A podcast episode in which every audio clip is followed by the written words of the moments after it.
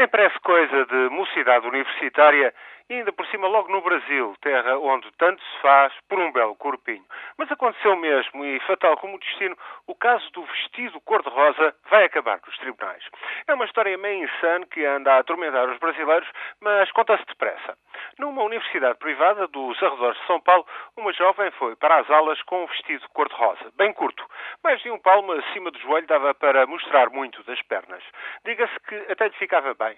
A menina Gizia Ruda, afinal, tem um escultural de 1,70m, cabelo louro e olhos esverdeados. Não há trapinho que quadre mal aos seus 20 anos. Mas quando a menina entrou na universidade, onde estuda turismo, gerou-se um tumulto, coisa inesperada.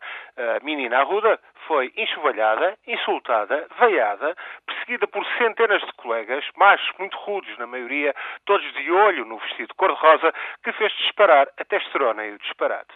Foi tudo filmado nos telemóveis e, obviamente, postado na net.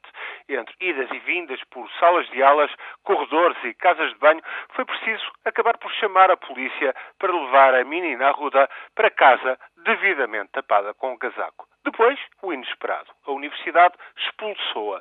Alegou a reitoria flagrante de respeito aos princípios éticos, à dignidade e à moralidade. Nem mais, a mocinha virou qual Gabriela Cravo e Canela a desvairar o seu nascido deste mundo, a desautinar os íntegros reitores.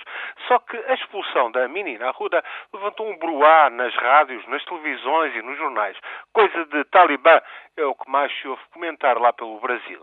O Ministério da Educação pediu explicações. A Procuradoria de São Paulo abriu uma investigação por ameaças à integridade física da estudante, sequestro e outras malfeitorias. Esta semana, coisa de dias, a Universidade recuou, readmitiu a estudante, mas a história do vestido curtinho cor-de-rosa já está a caminho do tribunal. A menina Arruda quer uma indenização por danos morais e os vídeos banidos da net. A Universidade diz que a menina Arruda teve poses provocadoras, mas ainda assim vai suspender 10 estudantes envolvidos no enxovalho.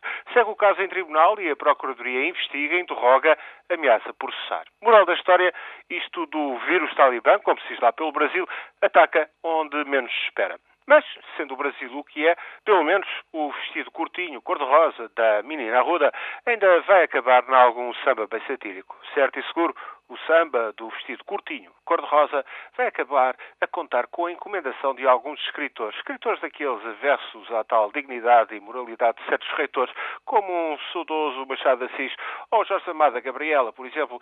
Esses, esses dois que andam lá pela constelação do Cruzeiro Sul, de olho nestes desvarios, desvarios de Talibã.